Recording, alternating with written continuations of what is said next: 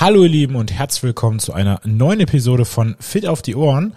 Und das ist die erste Folge seit ziemlich langer Zeit und dafür möchte ich mich natürlich erstmal entschuldigen. Ich habe auch in der Vergangenheit gesagt oder erzählt, dass es jetzt wieder regelmäßig Folgen geben wird. Das war, muss ich gestehen, leider bisher nicht der Fall. Ich gelobe Besserung. Äh, der eine Grund dafür war natürlich die Eröffnung meines eigenes, eigenen Gyms in Essen-Rüttenscheid, das natürlich viel Kraft und Zeit in Anspruch genommen hat, aber bisher auch einen sehr, sehr guten Start, Start hingelegt hat, wie ich finde. Und ähm, ja, genau mit diesem Gym starte ich gerade auch meine erste Ernährungs- und Gesundheitschallenge. Der Podcast, den ihr jetzt gerade hören werdet, das ist die erste Folge, die dann ausgestrahlt wird. Ähm, wenn ihr gerade ein Challenge-Teilnehmer seid, herzlich willkommen in der Challenge. Vielleicht seid ihr sogar mit in der ersten Gruppe.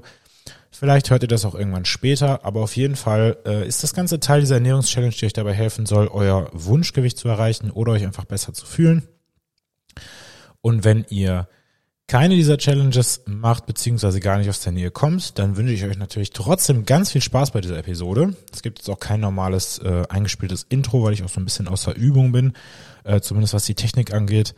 Aber es soll primär um den äh, Input gehen, um die Informationen, die ihr heute so erhaltet.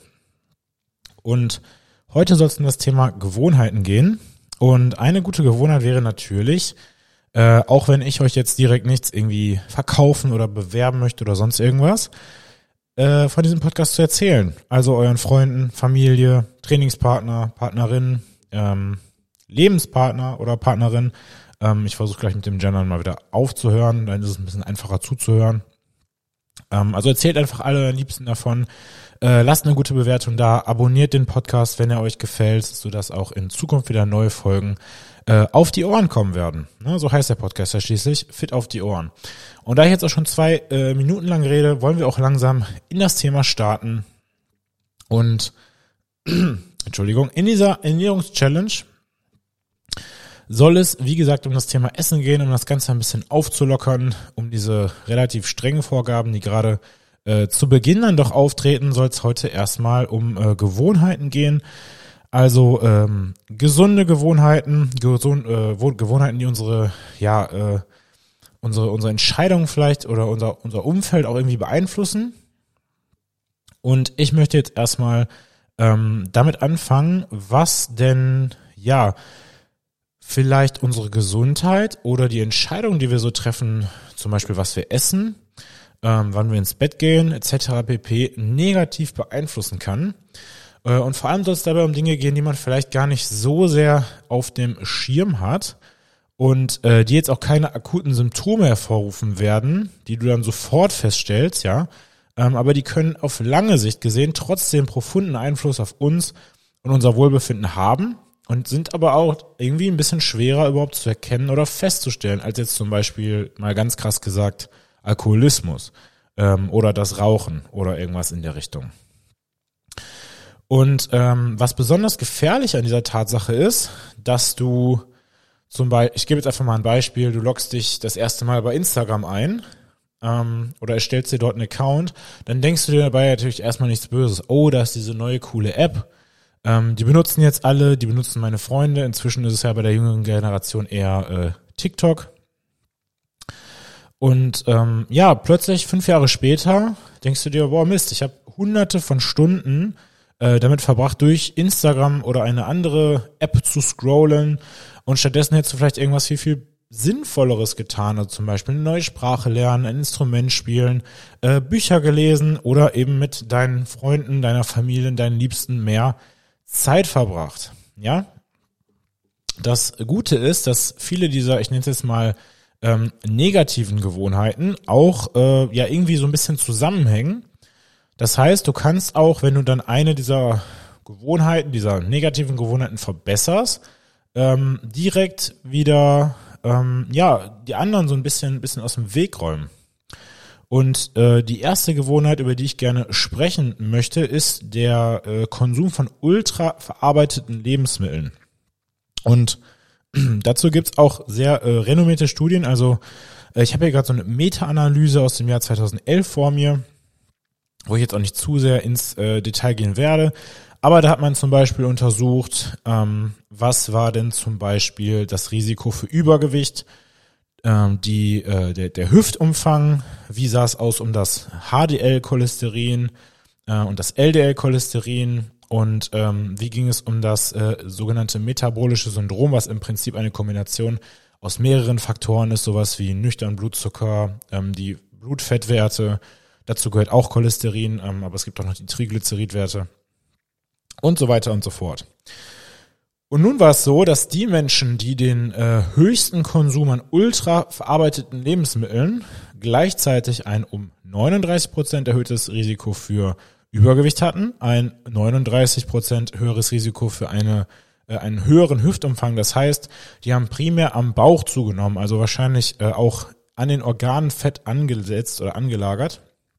Und deren HDL-Cholesterin, das ist das gute Cholesterin, so nennt man das immer, das, was nicht unbedingt dafür sorgt, dass unsere Arterien verstopfen, verkalken etc., hat sich um tatsächlich, also das hat sich nicht um 102 Prozent reduziert, aber das Risiko für ein niedriges HDL-Cholesterin war um 102 Prozent höher, wohingegen das Risiko für ein metabolisches Syndrom, also diese Kombination von verschiedenen negativen Faktoren um sage und schreibe 79 Prozent höher war. Man konnte jetzt nicht wirklich assoziieren, dass das Ganze auch zu Bluthochdruck führt oder zu höherem Blutzucker an sich, aber auch die anderen Faktoren und auch die anderen ähm, Zahlen, die ich euch gerade so um die Ohren geworfen habe, sollten eigentlich schon reichen. So, jetzt wollen wir noch ganz kurz darüber sprechen, was denn ultraverarbeitete Lebensmittel sind äh, und über die Studie an sich. Wie gesagt, das war eine sogenannte Meta-Analyse. Das bedeutet, nicht nur eine Studie wurde hier durchgeführt, sondern mehrere Studien wurden zusammengefasst und dann praktisch gegeneinander aufgewogen. Also man schaut dann auch im besten Falle, okay, was könnten da sonst noch so Faktoren mit reinspielen? Ähm, in der einen Studie waren es vielleicht Veganer, in der anderen waren es nur Fleischesser. Kommen da andere Faktoren hinzu? Ist zum Beispiel jemand, der wenig Geld für Lebensmittel hat, automatisch vielleicht auch eher äh, gefährdet, sich auf, äh, auf andere Weisen, ähm, nochmal von vorne, der, der wenig Geld hat, hat er andere Risikofaktoren, zum Beispiel eben die Sorge, genug zu essen zu haben, ähm, Drogen zu konsumieren etc. pp. Auf jeden Fall gab es insgesamt, wo habe ich es jetzt her, 29, nee, Entschuldigung, 23 Studien und äh, aus diesen Studien zusammengeführt war die, äh, die Gruppe, die die meisten ultra verarbeiteten Lebensmittel hatte, konsumiert hatte, eben die, die auch mit deutlich höheren Risiken konfrontiert war. Und ein verarbeitetes Lebensmittel ist eigentlich immer das, was nicht mehr in seiner ursprünglichen, ursprünglichen Form vorliegt. Zum Beispiel, du kaufst äh, Körner, damit kannst du persönlich relativ wenig anfangen, wenn die dann gemahlen werden und daraus ein Brot gebacken wird, dann ist das schon mal verarbeitet wenn jetzt zum Beispiel ein Mehl von Vollkornmehl, das so heißt ja auch schon der Name, volles Korn, so lange gemahlen wird, dass es irgendwann komplett weiß ist, dann ist es Weißmehl und schon mal deutlich stärker verarbeitet. Und wenn du dir jetzt zum Beispiel eine Süßkartoffel im Supermarkt kaufst, um die dann zu backen, zu kochen oder ähnliches, dann ist sie zu diesem Punkt noch gar nicht verarbeitet. Ein Schokoriegel hingegen schon generell kann man eigentlich auch sagen, je länger die Zutatenliste eines Lebensmittels, desto verarbeiteter das Ganze und desto mehr wurde irgendwo gefuscht. Es gibt auch Anbieter oder Produkte, wo der Hersteller sich damit rühmt, besonders wenig Zutaten oder besonders ähm, wenig Zusätze zu verwenden. Und das ist, wie ich finde, auch ein sehr, sehr äh, löbliches Verhalten. Wir haben zum Beispiel bei uns im Gym die sogenannten Atlas-Bars. Ähm, ich habe da jetzt auch nichts davon, dass ich davon rede oder die empfehle. Ähm, außer du gehörst vielleicht meinem äh, Studio an und kaufst dir jetzt demnächst ein. Gerne, tu das. Aber äh, besagtes Produkt ist sehr, sehr äh, unverarbeitet, beziehungsweise man achtet darauf, dass die Zutatenliste sehr, ich nenne es mal clean ist. Das bedeutet, äh, möglichst wenig Süßstoff, keine Farbstoffe. Das Eiweiß an sich ist von einer sehr hohen Wertigkeit, weil auch hier wird dann häufig von den Herstellern geschummelt. Und ähm, ja, einfach insgesamt schaut man, dass man zum Beispiel sogar, wenn man kann, kein, ähm, kein Süßstoff benutzt, beziehungsweise dann stattdessen Stevia etc. pp. Interessanterweise ist es auch so, dass äh, ultraverarbeitete Lebensmittel, das steht jetzt nicht in dieser Studie, das erzähle ich einfach aus meinem Gedächtnis, ähm, dazu führen, dass wir, dass wir schneller zunehmen, obwohl wir die gleiche Kalorienmenge aufnehmen. Heißt, wenn ich jetzt einen Hamburger mit 600 Kalorien esse, oder ein Steak mit Kartoffeln und Brokkoli, was ja im Prinzip so von den Kalorien her vielleicht aufs gleiche hinauslaufen könnte, wenn es ein relativ fettiges Steak ist und äh, es ein paar Kartoffeln sind. Ähm, der Brokkoli hat ja nicht so viele Kalorien. Wenn beide Kombinationen auf 600 Kalorien kommen, auf die gleiche Menge Eiweiß, die gleiche Menge Fett, die gleiche Menge Kohlenhydrate, dann wird äh, der Hamburger dazu führen, dass wir mehr Ge Gewicht zunehmen beziehungsweise mehr Fett ansetzen, weil er schon stärker verarbeitet ist. Das fängt beim Brötchen an, das geht über das Fleisch und äh, das gleiche findest du zum Beispiel auch, wenn du 60 Gramm Mandeln essen würdest versus 60 Gramm Mandelbutter. Ähm, beide hätten die gleiche Menge Kalorien. Von der Mandelbutter würde dein Körper aber mehr Kalorien aufnehmen weil er weniger Energie benötigt, um die Mandeln zu verdauen. Die sind ja irgendwie schon verdaut, weil die durch den Mixer gejagt wurden. So, die nächste schlechte oder gute Gewohnheit war oder ist die, ähm, die Sucht beziehungsweise das ähm, negative Verhalten äh, in Bezug auf das Internet. Und hier hat man geschaut, wie wirkt sich eine Sucht nach Internet, also Internet Addiction, auf die Quality of Life aus, also auf die Lebensqualität? Und auch das war eine Metastudie, eigentlich sind alle Metastudien, über die ich jetzt gerade spreche. Und man hat geschaut auf verschiedenste Arten und Weisen, Mitteln und ähm, Testmodalitäten, äh, also Fragebögen etc. pp. Wie ähm, sich das Ganze den, oder allein die Nutzung des Internets auf die Lebensqualität von Menschen auswirkt. Und äh, man war sich da gar nicht so, also man ist sich da immer noch gar nicht so sicher, weil irgendwie hat das Internet natürlich auch sehr viele Vorteile, aber eben auch einige Nachteile.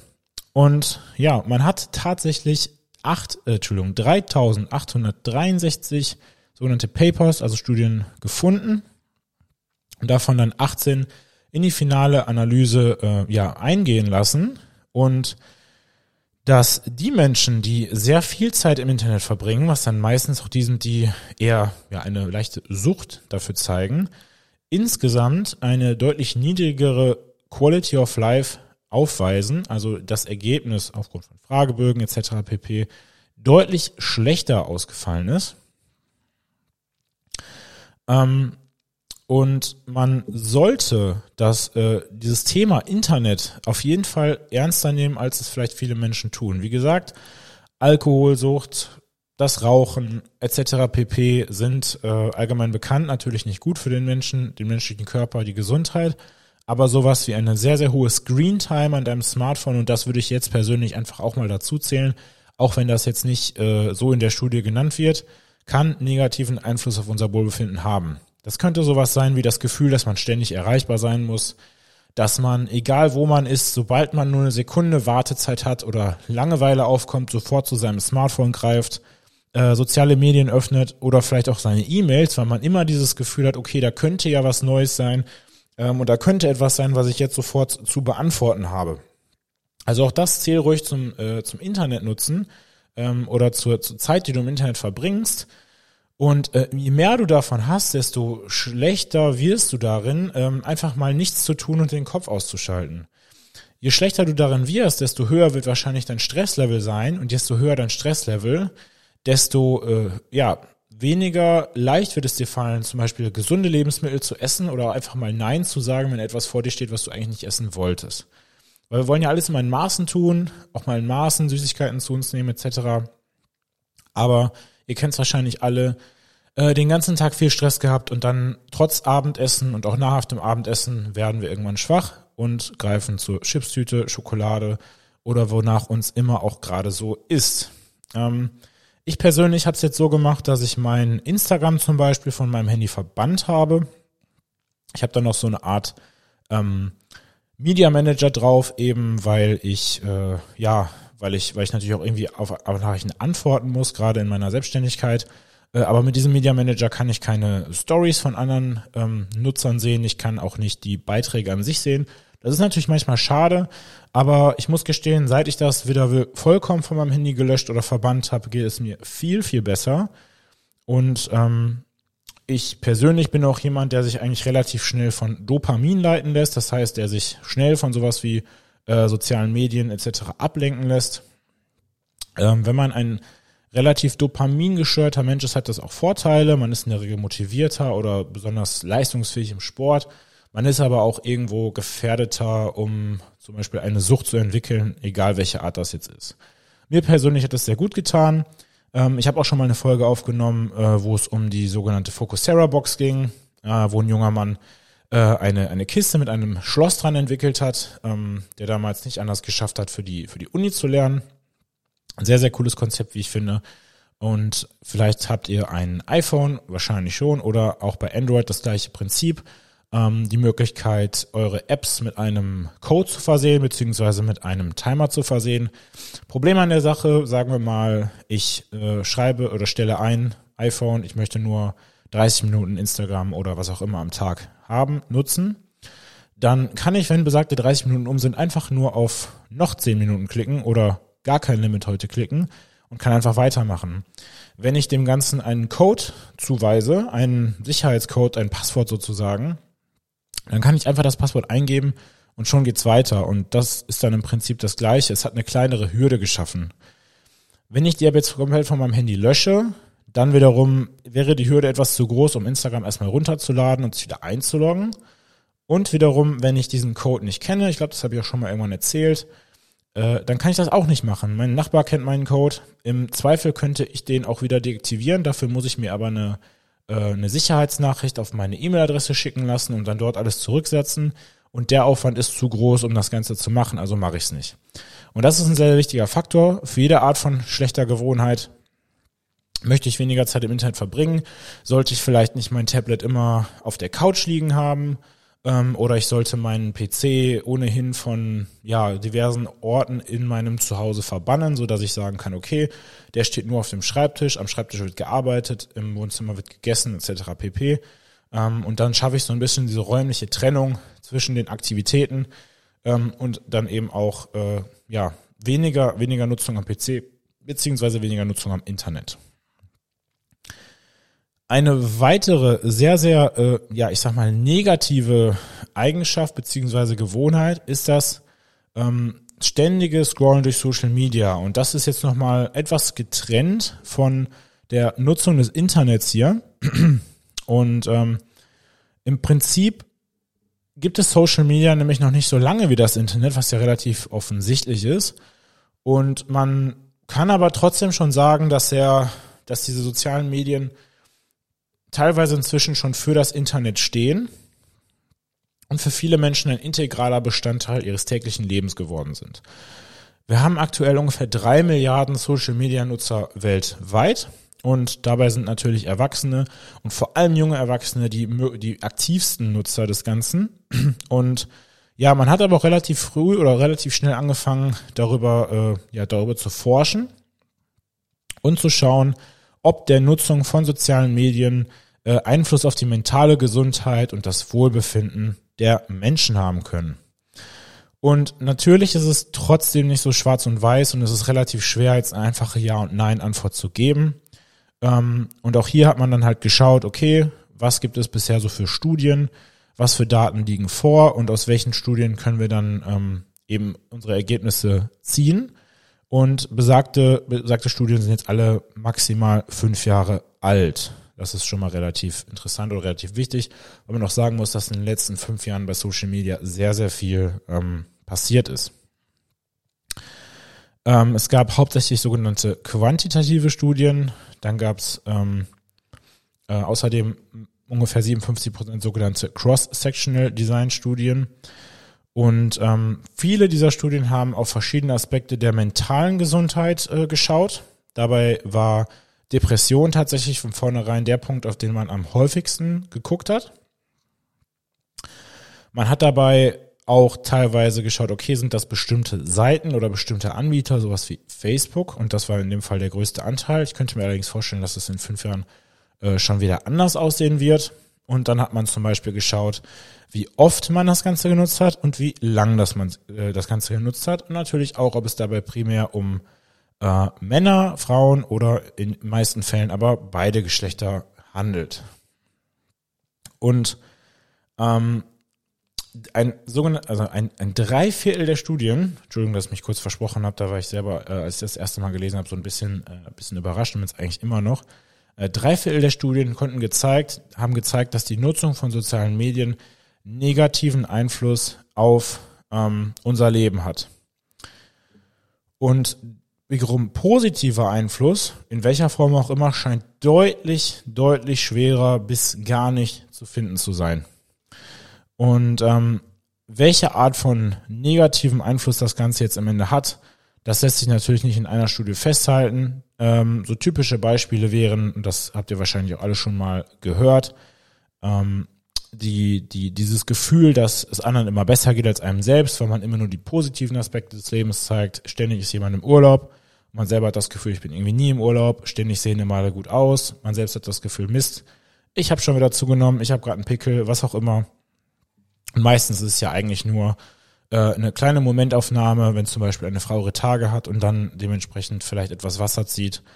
Ähm, es können tausende von Faktoren sein und ich glaube, das Problem ist vor allem gerade bei jungen Menschen, ähm, hier nochmal so Themen wie äh, Bullying, also wie Mobbing, Cyberbullying äh, mit hinzukommen und dass sich gerade junge Menschen sehr, sehr stark über die Bestätigung identifizieren, die sie in den sozialen Medien erhalten oder eben auch nicht erhalten. Das ist bei Erwachsenen zum Glück ein klein bisschen anders, aber dennoch stellen sie die Hauptzielgruppe dar. Das heißt, hier scheint schon eine gewisse Gefahr zu bestehen. Und wie ich vorhin schon gesagt habe, ich glaube, es ist ähm, eher so die Smartphone-Nutzung an sich. Also je mehr Zeit man in den sozialen Medien verbringt, desto schlechter geht es einem in der Regel. Aber auch alles drumherum. Das heißt zum Beispiel einmal kurz in die Mails schauen, dann wieder auf Instagram. Dann mache ich mir einen Podcast an. Jetzt hörst du gerade ein. Äh, meinst du ist natürlich, dir irgendwie einen Mehrwert zu bieten. Ähm, aber dieses Gefühl, immer irgendwas verpassen zu müssen, immer irgendwas machen zu müssen, immer irgendwas lernen zu müssen, ist kein gutes. Und ähm, ich persönlich selber ertappe mich auch relativ häufig dabei, dass ich mich selbst immer beschäftigt haben will. Ähm, aller, allerdings merke ich auch, dass es mir persönlich besser geht, wenn ich mir Zeit nehme, um neue Dinge zu lernen. Äh, sei das jetzt in Form von einem Podcast oder einem Kurs, den ich mir anhöre oder anschaue äh, oder einem Buch, was ich lese. So. Was ebenfalls im Prinzip so halb mit dem Internet und äh, halb mit dem Smartphone zu tun hat, ist der, der Fehler beziehungsweise die Praxis, für sehr, sehr lange Zeit auf ähm, Bildschirme zu schauen. Und zwar vor allem abends. Das heißt, unser, äh, unser normaler Zyklus ist äh, eigentlich mehr oder weniger zweigeteilt. Wir haben tagsüber Licht und wir haben nachts dann in der Regel die Dunkelheit. Und unser, unser, äh, vor allem unsere Augen helfen uns dabei natürlich eine Art von Tagesrhythmus zu erkennen, denn die Augen sind morgens besonders ähm, lichtunempfindlich tatsächlich und abends umso lichtempfindlicher. Ähm, und die setzen so ein bisschen unsere sogenannte innere Uhr und damit den, den Rhythmus. Ja.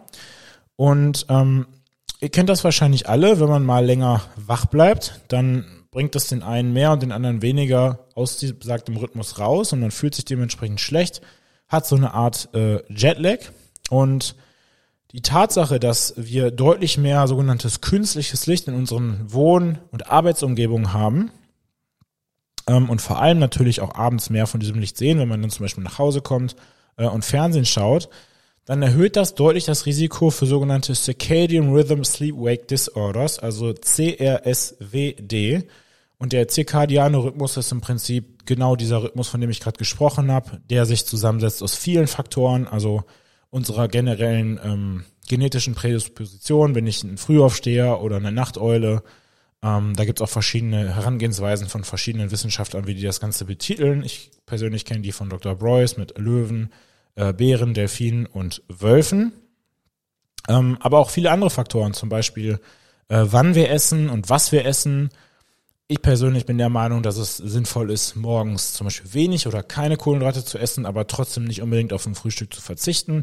Wohingegen es abends umso mehr Sinn macht. A, weil wir abends meistens eher Sport machen als morgens, zumindest die meisten, die berufstätig sind und somit äh, dann nach dem Training unsere Kohlenhydratspeicher wieder auffüllen sollten. Auch um sich am nächsten Tag dann auch besser zu fühlen, wenn wir dann nämlich keine Kohlenhydrate essen. Ähm, aber vor allem, weil wir durch diese Kohlenhydrate mehr ähm, Melatonin zumindest auf indirekte Weise ausstoßen oder produzieren können. Das ist eben unser Schlafhormon. Ähm, aber ein weiterer, Faktor und eigentlich der effektivste Faktor ist eben das Licht. Und wie schon gesagt, unsere Augen sind sehr, sehr empfindlich abends und je später, desto empfindlicher. Und im alleroptimalsten Fall, außer du bist jetzt ähm, ein, ja, ein, ein seltener Fall von, von einer Person, die sehr, sehr wenig Schlaf braucht oder die generell sehr spät ins Bett geht oder sehr, sehr unregelmäßig schläft, äh, dann tun wir Menschen uns in der Regel, so die 80 Prozent der Menschen würde ich sagen, am besten damit, äh, um 10 Uhr zu schlafen, denn die Zeit von 10 bis 1 Uhr, das sind so die wertvollsten Stunden ähm, zwischen, äh, in denen in unser Körper halt regeneriert, Wachstumshormone ausschüttet und andere wichtige Hormone ähm, herstellt und produziert. Und wenn du jetzt sowas wie ähm, ja, eine Kerze anschaust oder Feuer oder ähnliches, dann wird das keinen Einfluss haben, denn diese Lichtquellen enthalten sehr, sehr wenig blaues Licht. Auf der anderen Hand sowas wie ein Handybildschirm, da könnte man dann zum Beispiel den, den Night Shift Mode benutzen. Man kann auch die, die Helligkeit des Bildschirms reduzieren, was dann dazu führt, dass der flickert, so nennt man das. Das ist auch nicht gut für die Augen, aber ich persönlich würde sagen, es ist immer noch besser als äh, das helle Licht zu sehen. Ich äh, habe zu Hause auf meinem äh, Wohnzimmertisch meistens eine Blaulichtblockerbrille liegen. Die hat sehr, sehr rote Gläser. Ähm, darauf sollte Wert gelegt werden, wenn man sich so eine Brille zulegen will, denn äh, solche Gläser, äh, Gläser mit äh, ja, durchsichtigen Scheiben oder durchsichtigem Glas, die haben auch nicht diesen Effekt, dass sie blaues Licht wirklich ja effektiv äh, abfangen können. Das können nur die Gläser mit einem starken Orange oder sogar Rotton. Ähm, und da merke ich auch tatsächlich, dass mir das äh, sehr, sehr stark hilft. Wer noch strenger sein will, der sollte natürlich spätestens 60, eher 90 Minuten ähm, vor dem Schlafengehen kein Licht mehr sehen, also zumindest kein Fernseher oder ähnliches. Ähm, man kann auch ein bisschen auf die Farbtemperatur der Lichter schauen, aber generell würde ich sagen, dass alle LEDs, und die hat man ja heutzutage fast überall im Haus, ähm, eher ein sehr, sehr blaues Licht beziehungsweise einen hohen Anteil an blauem Licht haben. Umgekehrt kannst du Licht aber auch dazu nutzen, um deinen Rhythmuswellen in die richtige Bahn zu lenken. Und auch da habe ich schon ein bisschen experimentiert. Das Beste, was du machen kannst, ist nach dem Aufstehen sofort äh, an die Sonne zu gehen. Auch wenn der Sonne nicht zu sehen ist, ist es draußen trotzdem deutlich heller ähm, als, als jeder Bildschirm, den wir so angucken können. Und ähm, es ist auch heller, äh, wenn wir wirklich draußen stehen, als wenn wir durch eine Fensterscheibe gucken. Denn auch wenn das Licht irgendwie reinfällt, wird doch der Anteil an blauem Licht sehr, sehr stark herausgefiltert, was irgendwie gut, aber irgendwie auch schlecht sein kann. Das Beste wäre eigentlich, äh, direkt nach dem Aufstehen, beziehungsweise so früh wie möglich morgens eine starke Lichtquelle zu sehen, idealerweise die Sonne oder eben ein wirklich helles künstliches Licht und dann nochmal, äh, wenn die Sonne untergeht, ein Licht im besten Falle ebenfalls draußen zu sehen. Und eben, dass wir daran denken, dass unsere Augen je später der Tag immer empfindlicher für Licht werden und dass all diese Faktoren sehr viel äh, Einfluss darauf haben können, ob wir ähm, zum Beispiel Depressionen entwickeln oder, oder ähnliches. Ähm, man nennt das Ganze übrigens Zeitgeber, also selbst im Englischen, ähm, genauso wie es eigentlich klingt. Und Licht ist der stärkste Zeitgeber, eben neben sowas wie der Nahrung oder unserem allgemeinen Rhythmus. Und in dieser Studie hier, da äh, wird wirklich sehr, sehr genau betitelt. Ich packe die Studien auch alle in die Folgenbeschreibung ähm, wie stark die äh, Lichtstärke ist, ähm, wie zum Beispiel die Empfindlichkeit unserer Augen abnimmt, die sogenannten Photorezeptoren, die in der Retina, also die im Auge liegen, äh, welchen Einfluss äh, das Licht auf den Schlaf hat. Also selbst wenn wir schlafen, schlafen wir nicht unbedingt gut, weil wir dann zum Beispiel zu wenig Melatonin produzieren, was dafür sorgt, dass unsere Körpertemperatur nicht genug absinkt und so weiter und so fort. Ähm, und ich denke, dass auch hier äh, zum Beispiel immer mehrere Faktoren mit reinspielen. Das heißt, äh, Licht sehen auf Bildschirm an sich schon mal per se nicht so gut. Das Handy dann mit ins Bett nehmen, kombiniert im schlimmsten Fall direkt wieder die, diese, dieses Gefühl, ständig erreichbar sein zu müssen. Ähm, oder doch nochmal durch die sozialen Medien zu scrollen oder shoppen zu gehen oder was auch immer. Ähm, und dann macht es eigentlich Sinn zu sagen, okay, ich verbann mein Handy direkt aus meinem Schlafzimmer und dann habe ich im Prinzip ja, nicht zwei Fliegen mit einer Klappe geschlagen, aber doch eigentlich irgendwie schon und äh, gehe auf jeden Fall auf Nummer sicher, dass ich da äh, weniger Licht abbekomme und gleichzeitig meinem Hirn ein bisschen Ruhe gönne. So, dann die letzte Angewohnheit ähm, aus dem ersten Teil ist das sogenannte, nicht das sogenannte, äh, das tägliche Sitzen beziehungsweise die Zeit, die wir im Sitzen verbringen, in Bezug auf die sogenannte All-Cause Mortality. Und das ist im Prinzip ja, unsere Sterblichkeitsrate zusammengefasst. Und auch hier natürlich wieder eine Metastudie. Man wollte schauen, kann man die tägliche Zeit im Sitzen irgendwie quantifizieren und wenn ja, assoziieren zu der Sterberate beziehungsweise der Wahrscheinlichkeit, dass wir äh, eher sterben. Und hier hat man sich angeschaut, ob ähm, oder welche Studien dafür in Frage kommen. Man hat ausgewählt oder man hat geschaut von 1989 bis 2000. 13. und hauptsächlich als Studien, äh, Studien aus, ausgewählt, die ähm, diese tägliche Sitzzeit als Variable gewählt haben. Das heißt, okay, wie geht es Menschen, die eine Stunde, zwei Stunden, drei Stunden und so weiter sitzen und die Sterblichkeit dann praktisch als Ergebnis ähm, dieser Studie dann äh, auch nochmal natürlich äh, mit ins Gewicht gezogen haben. So, und man hat dann insgesamt sechs Studien ausgewählt. Das sind dann Daten von fast 600.000 Erwachsenen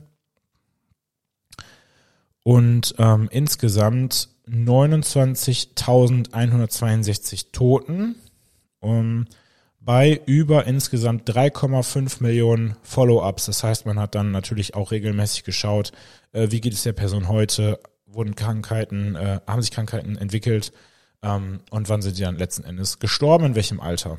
Das waren hauptsächlich äh, Frauen. Ich weiß jetzt nicht genau, warum es mehr Frauen als Männer waren. Äh, natürlich waren es hauptsächlich äh, Menschen mittleren Alters oder etwas höheren Alters, also eher so Richtung, ich würde jetzt einfach mal sagen, 40 bis 70 Jahre. Und man hat natürlich auch eher auf Länder mit einem verhältnismäßig hohen Einkommen geschaut, also auch so ein Land wie Deutschland wahrscheinlich. So, die Studien hatten alle insgesamt eine relativ gute Bewertung. Das heißt, äh, man kann so ein bisschen schauen, wie ist die Studie aufgebaut, wie wurden die Fragen gestellt, wie hat man untersucht und man kann natürlich Studien auch zu gewissen, ja, ich sag mal, Vorteilen verschieben, wenn man das möchte. Aber diese Studien waren sehr, sehr ähm, seriös und äh, sicher aufgebaut. So. Und ähm, man hat im Prinzip gesehen oder feststellen können, dass wenn Menschen mehr als zehn Stunden am Tag sitzen, äh, die Sterberate um circa 34 Prozent ansteigt. Und das, obwohl diese Menschen Sport gemacht haben. Das heißt, selbst wenn sie trainiert haben, selbst wenn sie Sport getrieben haben, war die Sterberate um 34 Prozent höher. Man konnte also sehr, sehr sicher feststellen und zeigen, dass höhere Zeiten äh, oder mehr Zeit im Sitzen generell dazu führen, dass wir eher oder häufiger, je nachdem wie man es äh, nennen möchte, sterben.